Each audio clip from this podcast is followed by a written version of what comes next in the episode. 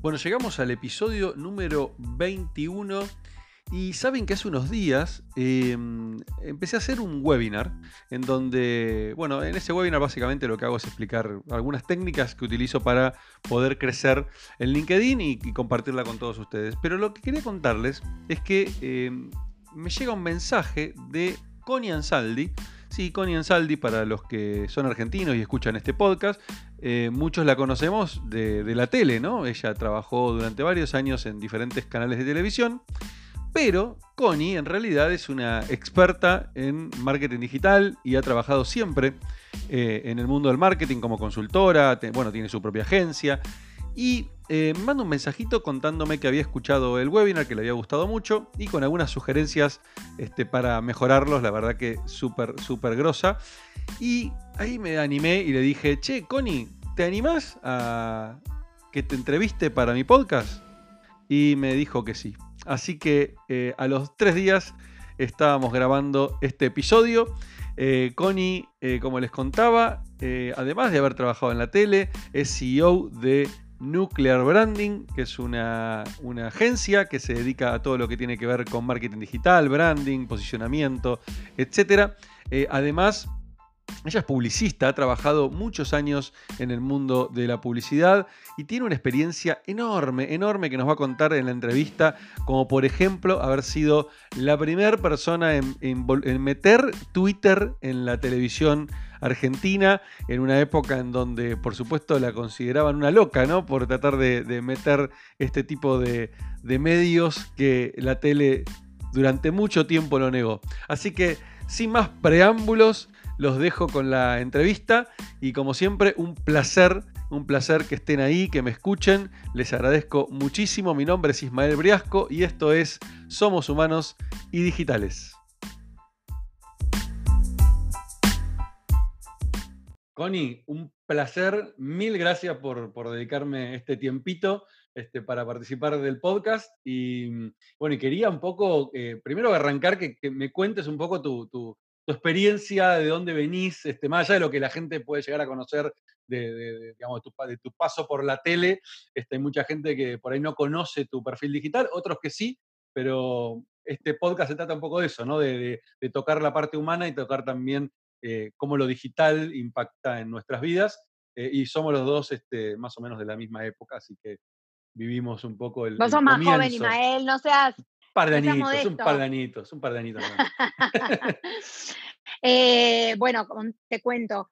En realidad yo siempre fui de la creencia que las personas tenemos diferentes ciclos a lo largo de la vida que vamos cumpliendo y dentro de los cuales vamos rotando. A veces esos ciclos se van retroalimentando y a veces son ciclos que empiezan y terminan, digamos, ¿no? Si bien en los finales son principios que son finales, que son principios que son finales, que son principios, eh, depende cuál sea tu vocación, tanto si es muy marcada como si son vocaciones eh, esporádicas, que también puede ser, como el amor, eh, y no por eso es menos amor el que dura 20 años que el que duró uno.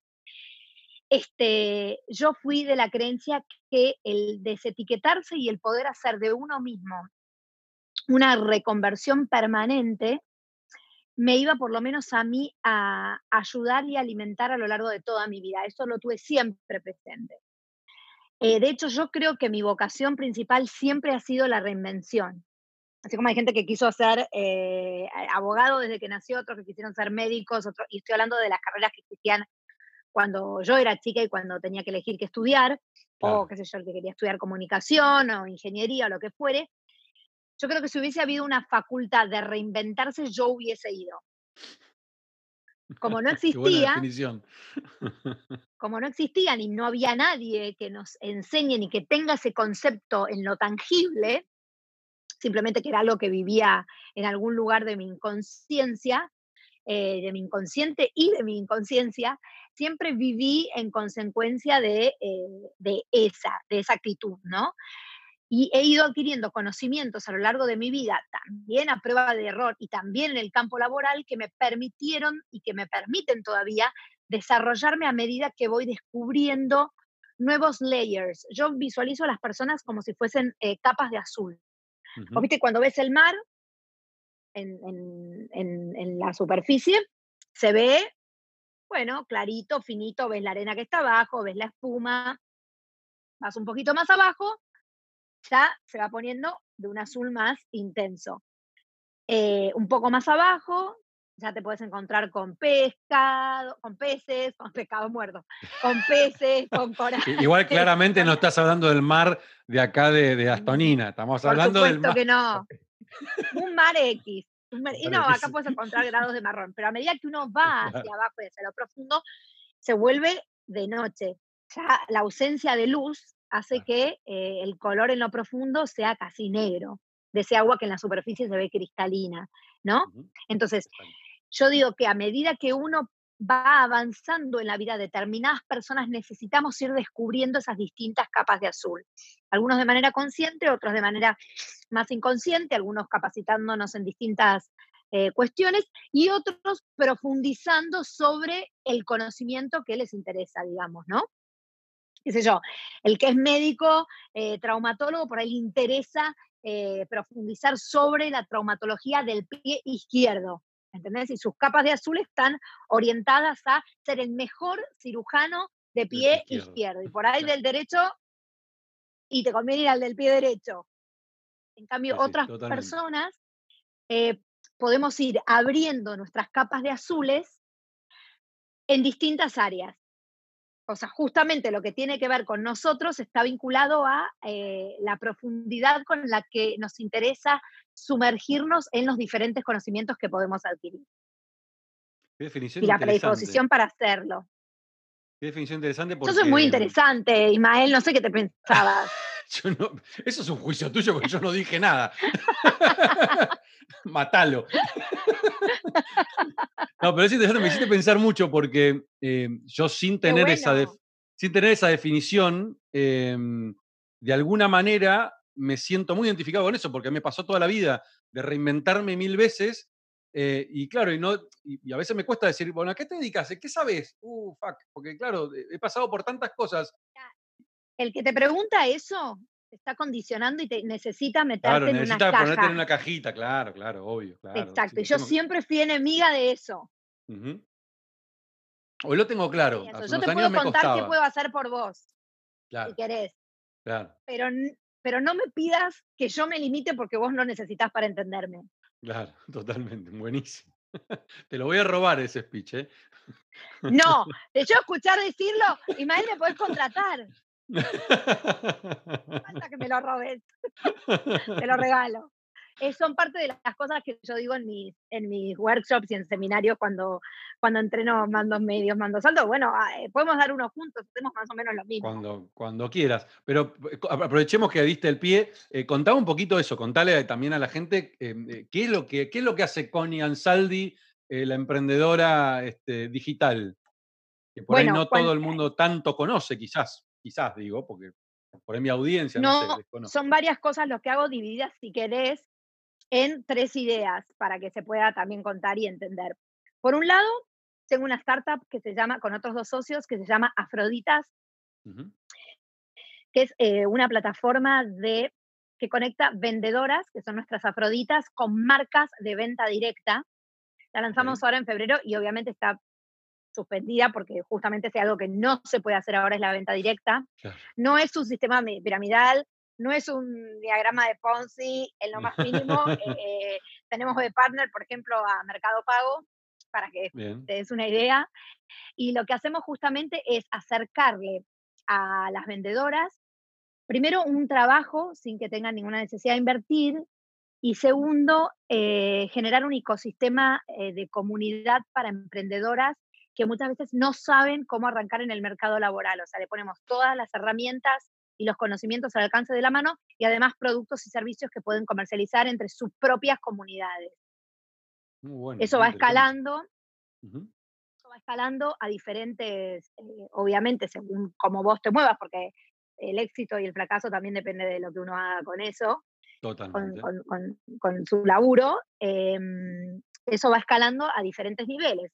Entonces, bueno, quien más se mueve, obviamente va a ganar más, quien mejor se mueve siempre va a estar más beneficiado que quien no se mueve, pero también es cierto que eh, al crear una comunidad, porque nos importa mucho lo social, también nos enfocamos mucho en em, cómo pueden ayudarse entre sí y en generar un ecosistema virtuoso y productivo más allá de las ventas.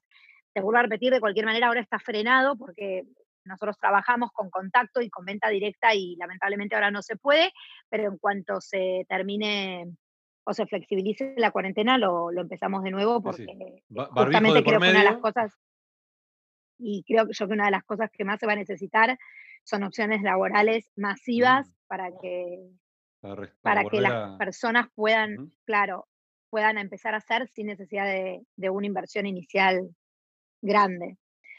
Después, por otro lado, está toda la parte que tiene que ver con workshops y capacitaciones, y yo tengo dos áreas em, eh, de, donde las aplico. Una son las empresas o las marcas, y la otra es los emprendedores. Y la tercera cosa que hago es atender mis propios clientes, donde les desarrollo todo lo que tiene que ver con estrategia digital on y offline y de comunicación, así como también em, el rebranding de su marca en el caso de que lo requiera, ¿no? Bien, y cuando me hablas de, de workshops y capacitaciones, em, específicamente, ¿a, qué apuntas? A estrategia digital y social media, estrategia digital on y offline. Bien. Porque creo que lo digital eh, e, existe en ambos mundos. Totalmente. De hecho, eh, estoy ahora eh, me nombraron codirectora de un curso que va a empezar en la UCA y el nombre que le puse es Digital 360 porque me parece que justamente lo que, lo que atrae y lo que hemos y muchos han podido comprobar, sobre todo a raíz de esta cuarentena que se ha acelerado todos los procesos, es que el on y offline van absolutamente de la mano. Bien, bien, sí, totalmente, completamente de acuerdo, completamente de acuerdo.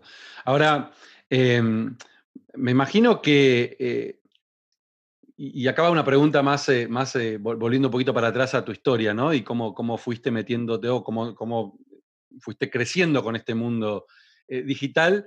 que es algo que a mí me gusta mucho, esto de, entender cómo funcionan los, las, empresas tradicionales con el mundo digital. ¿Cómo fue, cómo fue tu relacionamiento con el mundo tradicional, como puede ser el mundo de la tele, ¿sí? que ahora está metido, ahora en los últimos años han incursionado en lo digital y están reconvirtiéndose, pero les costó bueno, muchísimo. Yo hace dos años que me fui a la televisión justamente porque veía que no estaban entendiendo un cambio que deberían haber hecho de manera mucho más eh, acelerada y yo ya sentía que no, era como hablar con la pared. Eso por un lado. Eh, por otro lado, fui la primera persona que llevó Twitter a, la televisión en el año, fin del año 2009. yo ah, tenía un CPU con una computadora de escritorio, no había ni internet, un, CPU, obviamente con un monitor, sí, una computadora de, escritorio. Ay, querida, estás diciendo bien, dale. Este, y no había internet en ese momento en el estudio, yo hice poner internet tuve que pelearme mucho para que me dejen hacerlo, tuve que sentar a todos los productores y explicarles qué era Twitter, que era una herramienta que te permitía hablar con muchas personas a la vez y saber su opinión en tiempo real en ese momento. Por supuesto que me ningunearon, me trataron de loca, me dijeron que era el puete.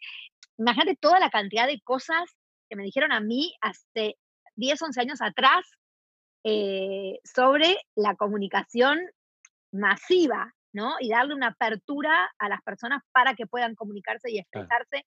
Cuando yo veía que ya lo interactivo iba a ser una herramienta cotidiana, de hecho, eh, yo ya implementaba el mail en todos los programas donde yo trabajaba. Yo hacía radio y tenía en, con Real un mail que se llamaba Arroz con Pollo porque me daba cuenta que a la gente le costaba mucho memorizar los mails porque todavía no los usaba, no los entendía.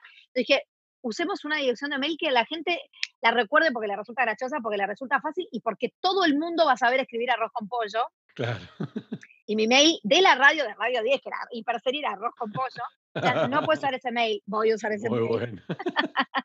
muy bueno, muy bueno. Ahora, dijiste algo que me, parece re interesante para esa época. Dijiste la comunicación masiva, claro, pero para ellos la comunicación masiva era la tele, era la radio. No, claro, se imaginaban que lo masivo podía ser lo digital. otro problema no, no entendían tampoco que, podría, que, podría, eh, que iba a haber reciprocidad. Claro, el ida y vuelta, claro, el, el Claro, ¿Entendés? Cuando yo cuando yo empecé a hablar de, en el año 2012, ponele, de las tendencias, eh, donde ya Twitter estaba instalado, de las tendencias de las personas mientras miraban los programas de televisión, de cómo eso influía directamente en el rating. Y todo, no, la gente de Twitter... El famoso second screen. Aún, que hoy todavía, hoy todavía no lo terminan de entender.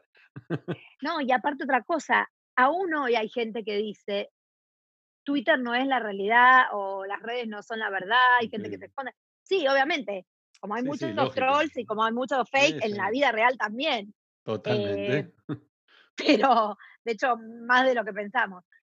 Pero, pero digamos que todo ese material y esa, y esa accesibilidad de datos que empezó a ofrecer eh, Internet y las redes sociales para vender mejor, para posicionar mejor la marca, para posicionarte mejor vos como marca persona, eh, para poder estar cerca de tus consumidores, es algo que tardó muchísimos años, las empresas tardaron y están, y al día de hoy, a las pruebas me remito, muchas empresas en nacer. Algunas lo entendieron, muy pocas desde el vamos, algunas tardaron más años en hacerlo y otras eh, todavía no lo entienden. Y hablando de eso, eh, ¿cuál, es el desafío que más, que más te solés encontrar eh, desde la agencia con las marcas? Cuando le tenés que explicar todo el mundo digital, que todavía hay que seguir explicándolo. Este... Aunque, aunque parezca una, pavada, eh, la resistencia mayor de las marcas es, hay dos para mí. Una, que es que todavía siguen mirando los números de manera superficial. Las vanity metrics. Por ejemplo, claro, por ejemplo, tiene tantos seguidores, voy a vender tantas eh, unidades. Error. No. way. O sea, no es cual y cuantitativo. O sea, lo cual y cuantitativo no, no es lineal de esa forma. Y segundo, que las marcas tienen mucho miedo de equivocarse. Y equivocarse es parte del mostrarse humanos. Claro, claro. Entonces, en lugar de preguntar muchas veces a sus consumidores qué hacer, qué les gustaría, bajan línea y ahí es donde le pifian. Claro, porque sienten todavía esa, esa creo que yo, esa, esa, idea de antes de como marca tengo que ser impoluta. ¿Cómo, cómo, mi consumidor me va, me va a sugerir a mí? Cuando justamente es lo que más necesitas, escuchar a que el consumidor te diga qué es lo que está necesitando. Eh, yo muchas veces en, mis, en mis yo, yo vengo mucho del mundo digital de adentro, ¿no? de tener mis startups también, de, y, muy con la, con, la, con la cultura de Silicon Valley. Eh, y lo que trato de convencer a las empresas en, cuando, hago mis procesos de transformación digital es justamente aprendan a equivocarse. ¿Y qué es aprender a equivocarse? Es equivóquense mucho y aprendan de cada error que cometen para que el siguiente, porque van a seguir cometiendo errores, pero con conocimiento, no, ah, no, cometo el error y no aprendo nada. Bueno, ahí sí es un problema. Ahora, mientras aprendas, es parte de, y aparte su competencia, su competencia me refiero a la competencia moderna, ¿sí? las startups, el mundo digital, funciona de esa manera. Por eso no los pueden alcanzar. Porque claro, las startups en su ADN tienen esto de equivoquémonos lo más rápido posible para justamente poder. Igual la cultura del fracaso en, en, en Occidente eh, todavía no está instalada, como por ejemplo, en, vos vas a Israel, por ejemplo, y la gente te felicita. O sea, fracasé, te, felicito. sí, sí, sí. Qué bueno, y ahora qué vas a hacer, porque quiere decir que aprendiste un montón para poder ahora empezar de nuevo. Yo tengo una, tengo una anécdota que me pasó hace, ¿cuándo fue? En el 2000, 2011 creo que fue, sí, 2011, que fui a, fui a Silicon Valley a hacer una, un, un, roadshow a buscar inversión y en una, en una reunión con un inversor argentino, em, charlando con él, eh, eh, la, yo ya venía de escuchar a varios inversores y todos me hacían la misma pregunta, pero no me daba, no tenía confianza. Como este era argentino y tenía buena onda, le pregunto, che, digo, escúchame, una de las mayores preguntas que escuché en toda la reunión que tuve es ¿cuánto, ¿cuántas veces fracasaste? Y yo te juro, me sonaba chocante en ese entonces escucharlo. Claro, sí. Y, ahí fue la respuesta, él me dijo, es que Isma, me dice, si vos venís acá y me contás que no fracasaste nunca, eh, para mí invertir es un riesgo, claro. Para mí invertir a vos es un riesgo porque seguro vas a fracasar y no quiero que fracases conmigo primero, o sea, con mi dinero. Prefiero que me cuentes que fracasaste un montón de veces porque con eso tenés, quiere decir que tenés un montón de aprendizaje. Para mí fue, la cabeza me hizo... Así es, exactamente. De eso se trata. Y esa filosofía está muy instaurada en el mundo, en el mundo startup. No, y otra cosa que también a mí me gusta mucho, ya que mencionas Silicon Valley, es que viste que allá eh, todo el mundo no solamente camina con su, con su laptop abajo del brazo, sino que todo es una oportunidad de networking. Desde estar sentado en un bar o en un café cualquiera, sin que gente se conozca, bien y te cuentan una idea, porque las ideas de por sí solas no sirven para nada. Totalmente, sirve ejecutarlas. claro, hasta, em, hasta cualquier momento en el, que, en, el que, en el que se te pueda ocurrir, no sé, todo. La gente es generosa con su creatividad, con sus pensamientos, con lo que sienten. Acá la gente va caminando así. Sí, sí. O no, pará, o te dicen, son las veces que recibo mails diciendo, mira, tengo una idea de negocio espectacular, pero necesito que me firmes un, un, NDA, un documento para que para poder contártela. No, No te firmo nada. No, olvídate, o sea, que tienes que firmar. Aparte, acá no tiene ni siquiera validez, pero al margen, pero si tu idea es tan peligrosa de ser robada y que alguien la pueda ejecutar, entonces repensar la idea, porque claramente no, no, no tenés algo tan interesante. Eh, pero esa filosofía es, muy, es muy latina, está muy incorporada en el mundo latino que afuera no, al contrario, eh, coincido con vos, o sea, las ideas te las regalan, o sea, es como todo el mundo cuenta lo que sabe. Y a mí me pasa mucho las cuenta para hacer, para aliarse y poderlas para, llevar a cabo. Uno solo no, no, no, puede hacer las cosas. exacto.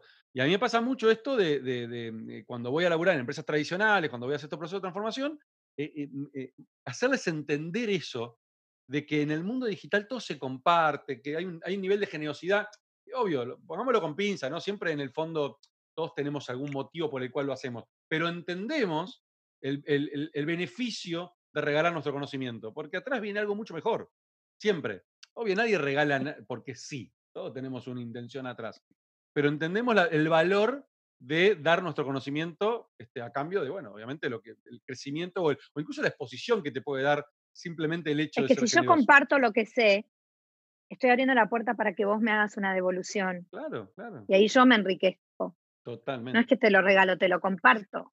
Abrimos Totalmente. Una tercer puerta, es otro portal, si querés. sí, sí, yo siempre digo que somos, eh, el ser humano por naturaleza es egoísta. Hasta la persona más altruista, porque se lo hace, lo hace porque le da satisfacción. Con lo cual, es egoísta, lo hace por la satisfacción que le da ayudar a otros siempre todo lo hacemos por uno. Pero, el, eh, eh, pero la mayoría no lo ve no o, le cuesta entender esa, esa, esa, idiosincrasia. Igual, en definitiva, lo que importa es el, es el, el camino, digamos. Más allá de por qué lo hagas, importa hacerlo. Sí, sí. Porque me parece que el cuestionamiento de poner el ojo en el objetivo eh, un poco se está, se está, se está teniendo que rever. De hecho, esto es un, es un nuevo camino que se abre y, no hay meta. Sí, el tema de las empresas sin propósito, ¿no? Empresas que el único propósito es este, facturar. Y yo digo, esas empresas lamentablemente en el mundo que se está viniendo, eh, tienen los días contados, a menos que realmente empiecen a cambiar esa concepción. Hoy cuesta mucho entenderlo y te la van a discutir, la discuten a muerte, pero lo podés empezar a mostrar con las empresas que hoy son líderes en el mundo, que son las, las más valiosas del mundo, y todas tienen un propósito detrás, todas. Y no es solamente no, pero mira Coca-Cola. dinero. claro, bueno, pero son de la, de la vieja escuela. Claro, bueno, ahí está, ahí tenés, justamente por no tener un propósito y importarle poco y nada este, la salud de la gente, etcétera, hoy, hoy la están pagando. Y vos ves empresas como, no sé, Amazon, que todas atrás tienen un propósito, no es solamente llenar sus arcas y punto. Eh, y, hoy, bueno, y hoy lo ves también reflejado en, en las empresas B, que están teniendo un furor y un crecimiento este, a volúmenes increíbles, increíbles. Sí, no, ni hablar. Clean Brands. Y mm, justo estábamos hablando antes de, empezar a grabar la, conversación, que los dos venimos de una época en la cual aprendíamos... Eh, Ay, pensé que no lo habías empezado a grabar. Segundo. No, sí. Ay, me muero. Todo de nuevo, vamos de nuevo. No, porque los azules y las capas y los layers, un corchazo. No, pero esa parte. esa parte creo que no lo estábamos grabando cuando estábamos hablando de cómo, de nada, nuestra generación. Nuestra generación arrancó de una manera distinta, no tenía todo servido como lo tiene esta generación, que por ahí no se prende YouTube y, en dos minutos se vuelve aprende cualquier cosa. Nosotros teníamos que. No había cursera, digamos. No, no había cursera, no había nada. Digamos, remar en dulce de leche. Y yo te contaba que mi primera computadora la desarmé para ver cómo era por dentro. Eh, pero a mí ser los, los, haber sido los generadores de, de, mm, no solo de, conocimiento, sino también los que a prueba y error aprendimos y pudimos trasladar hacia abajo, me resulta muy eh, satisfactorio. Claro, sí, totalmente, pero 100% de acuerdo con eso. Pero la realidad también es que hoy tenemos la hoy, hoy existe una facilidad ¿sí? y unas barreras de entrada bajísimas y, y, esto me está pasando estos días con todo este tema de la, de la pandemia y todo, que bueno, veo ¿no? la gente que está desesperada, que no sabe qué hacer, que, y la gente que esto lo está viendo incluso hasta como una oportunidad. Y normalmente lo que noto es el que lo ve como una oportunidad es el que pudo hacer ese clic de entender la importancia que tiene todo lo digital y todo lo el, impacto que puede generar, y el que se resistió hasta, hace un mes atrás, este, de no, a mí lo digital no es para mí, las redes no son para mí, y hoy están desesperados porque justamente hoy la mejor manera de vender es a través de las redes, la mejor manera de, gestionar tu empresa es a través de Internet. bueno, a esa gente le digo que si tienen adolescentes cerca, eh, tienen que hacer eh, mentoría, mentoría al revés. Al revés, claro. Porque hoy, son esos adolescentes y esos jóvenes y esa gente, ni siquiera millennials, sino los mm. centennials, quienes están ayudando y quienes están llevando muchas veces adelante eh, la conectividad dentro de sus hogares. Entonces, pongan a los chicos a trabajar con ustedes, Sí, sí, totalmente. Coincido plenamente con esa, con esa mirada. Yo tengo dos hijas adolescentes, además de mi beba, este, una de 18 y otra de 16. Ahí eh, tenés, ideal. Y, sí, sí, sí, una genia. no, están conmigo, no las veo hace un mes y estoy me largo a llorar cada 20 minutos más o menos, por unas ganas de verlas tremendo, pero ya va a llegar el momento. Pero lo bueno es que las puedo ver gracias a la tecnología, las tengo cerca, podemos hacer calls y las veo como ellas enseguida se desenvolvieron y yo pensé que iba a ser dramatísimo para ellas el tema del, encierro.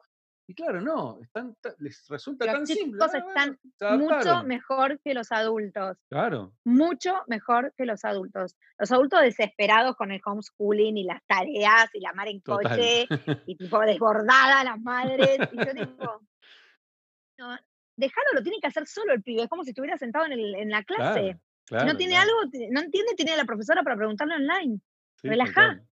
Y si no, se sacaron un cero. O sea, ¿cuál es el no, estrés? no es tan grave tampoco. Sí, tal cual, claro. A mí desesperás, pero gritando, tipo, para un poco. Pasa que, lo que pasa es que creo que tiene que ver también con, con, un tema de mindset, ¿no? Y ahí nos podemos meter en el tema del, del, de, la educación. Que el, el, la educación el hackeo que está recibiendo la educación con esto es tremendo, porque aparte, a mí lo que a mí en parte me causa gracia, en parte me da lástima, porque digo, la puta madre, tanto se resistieron y no, porque esto es un proyecto que va a llevar un montón de tiempo. Flaco, lo resolvieron en dos semanas. En dos semanas tenés a todas las, escuelas de la Argentina eh, eh, estudiando de manera remota a todos sus alumnos, cuando antes era, no, todo el megaproyecto para poder digitalizar. No era tan difícil. Y así, y eso trasladarlo a cualquier ámbito, ¿no? Igual yo creo que la educación tiene otro problema, que es que los contenidos y los conceptos son los que van a tener que cambiar. Imagínate que no sirve. Eso es otro problema. ¿De qué te sirve estudiar seis años una carrera? Nada. Siete meses puedes tener, pues aprender una carrera que encima te saca al mercado laboral en nada. Total. De hecho, mi, mi hija de 18, que egresó el año pasado, eh, estaba desesperada porque no sabía qué estudiar, no sé qué. Y le dije, Agus, calmate, o sea, relájate eh, no arranques ninguna carrera si no tenés claro, no, tenés, no sabes qué te gusta, no arranques nada, ponete a estudiar algo que te sirva para, para trabajar. La puse a trabajar conmigo, de hecho, le puse, la puse a que la, digo, te pago cursos online, capacitate hasta encontrar dónde está el camino. Explotación de menores. No, no, no, ya es adulta, ya se cumplió 18, está, puede. Bueno, chicos, los padres no pueden explotar a los hijos. ¿Le está pagando? Sí, lo estoy pagando, por supuesto. No lo estoy explotando, no, no. No, ah, no, le aumenté su mensualidad, le compré una compu nuevita, que ya sos parte del pago. El trabajo precarizado de los hijos. escúchame, le estoy pagando para que estudie, es un, es un chiste. Nena, decile a tu papá que te pague las cargas sociales. Decía mierda. Che, no, para que a ver si lo ve alguien de la FIP, esta la puta que lo. No, estamos todos igual. Yo a mi hijo lo puse a hacerme la página web. Muy bien, ¿qué edad tiene tu hijo? 14. Ay, sí, ya esa edad ya se la dan maña con todo, obvio. Por eso te digo. Tiene Wix, con Wix, que son templates, que lo Sí, llenás sí. y chau, las haces. Sí, sí, No es que tampoco simple. lo puse a, viste, a no sé. O sea, los chicos, a ver, están mucho más permeables de lo que los adultos piensan, están deseosos de que les encarguemos tareas para las cuales puedan aportar y, y se sientan importantes y de hecho lo sean, Lo son, no es lo que los son. hacemos sentir tipo, lo son. Y todo el tema de la mentoría inversa es espectacular. Sí, sí, Es espectacular. Vos a mí hoy me decís, ¿a quién pondría en una startup? Toda gente joven. Sí, sí, y sí, claro, claro. No, y te, te- te desafío un poquito más allá, no en una startup. No, Yo eh, metería no gente en- joven no incluso en las empresas tradicionales. Esa es la mejor manera de hackearlos. no en los puestos ejecutivos. No, pero no, sí lógico. en los otros. Porque Exacto. la impaciencia, mi vida te la regalo. Sí, sí, si quieren ser sí en gerentes a los dos puestos días. de- ¿viste? Sí, claro. Pero sí en los puestos de, de- de creatividad, sobre todo. Sí. Igual me parece algo interesante que es que eh, ayer justo me preguntaban en otra charla, ¿qué le diría a alguien que no sabe qué estudiar cuando sale del secundario? Porque sos muy chico para saber, salvo alguien que tenga una vocación, como te decía antes, muy marcada, de que es muy joven, que, que jugaba, que jugaba, no sé, a- con los autos y siempre supo que quería ser ingeniero mecánico. Bueno, no hablo de esa gente que siempre supo que quería ser, pero que una de las cosas que yo le decía es, bueno, tenés un montón de plataformas académica, Coursera, eh, de Harvard, de Stanford, de la Universidad de Pamplona, de la, uni- de la UNAM, de la Universidad de México, o sea, de lugares eh, súper, súper, súper prestigiosos para poder estudiar algo, porque hay millones de ofertas en todo, en Sí, sí. encima, en siete meses y tener un certificado que te avale a trabajar. Bueno, fíjate de todas esas cosas, por más de siete meses no te va a tomar, que te guste, Claro. porque hay de todo, desde psicología aplicada a las sí. relaciones en el trabajo, Inteligencia hasta artificial. todo lo que se te ocurra, y hacer algo de eso que te guste corto, mientras tanto trabajas y vas viendo. Claro. Y si no, será una cuestión de ir acumulando todo este tipo de contenidos, la mayor cantidad de todo eh, conocimientos aparte. que puedas de esta índole para tener esa salida laboral. Vos imaginate que hoy un programador puede tener 70 años y trabajar desde cualquier lugar del mundo y no importa ni qué Sí. sexo es ni qué edad tiene, Sí, sí, totalmente. mientras su trabajo lo haga bien. Nadie le importa si es mujer, si, si es varón, si está tirado en pijama, si, si tiene 80 años o 20, mientras lo que Mientras tenga que en- hacerlo, entregue en tiempo y Entregue el forma, trabajo, sí, claro, claro. claro. en cambio, vos te presentás en una compañía que necesitan eh, cumplir determinados requisitos de millones de cosas, desde apariencia hasta por ahí prefieren un hombre que una mujer o una mujer que un hombre, eh, y nunca lo vas a saber, eh, determinada currícula y determinadas cuestiones inherentes a su recorrido. Y la realidad es que de esta forma, y ponele el mercado laboral, te expulsa a los 60, 65 años. Sí, sí, claro. Cambio, las nuevas carreras no. No, no, para nada. Para nada. No, realmente estamos viviendo una era divina, desde mi mirada divina, porque está hackeando todo. Y esto que acaba de suceder, sacando lo malo que tiene, por supuesto, no estoy negando para nada la, la- la- la cagada que es la pandemia, pero al mismo tiempo creo que aceleró y puso en, en- en- puso en primer lugar y en escena este, todo esto que venimos hablando hace tiempo, de lo digital, de los beneficios de lo digital, y creo que eh, el, mundo que va- el mundo que nos vamos a encontrar post pandemia este, va, va a hacer que ya no necesitemos, por lo menos en mi caso, no necesite evangelizar más. Me la pasé muchos años no evangelizando. sé, No, no creo que ya. Creo que, creo no, la discusión de que esto va para acá y que esto funciona Ah, ya no, va a estar no, más. O sea, obvio, sí, ya, sí, ya- sí. ya eso lo tengo que correr. Ya por suerte no tengo que explicar más el- que esto funcione y que esto sirve. Ahora, bueno, será cuestión de terminar de romper cabezas, ¿no? Pero, eh, pero creo que e- es clarísimo, aparte de ver esto, los, quiénes fueron los ganadores y quiénes son los perdedores en este, en, esta, en este quilombo. Y los que se metieron en lo digital, las empresas que se transformaron. Y transformarse no es, uy, ahora soy una empresa 100% digital. No, incluso los que, los que se avivaron antes de tiempo y empezaron a comprar notebooks y, y, y- e- y hacer reuniones vía Zoom. Ya esos nomás, el día Claro, después sí, de la sí, pandemia, sí. siguieron trabajando, siguieron funcionando. Entonces, ahí es Sí, ahí sí, donde sí, hay que, hay que, hay que poner el, creo, el foco y la cabeza. Connie, la verdad que te súper agradezco, gracias por el, por el tiempo, me encantó. Quiero cerrar el- el- el- la, la charla solamente con una pregunta.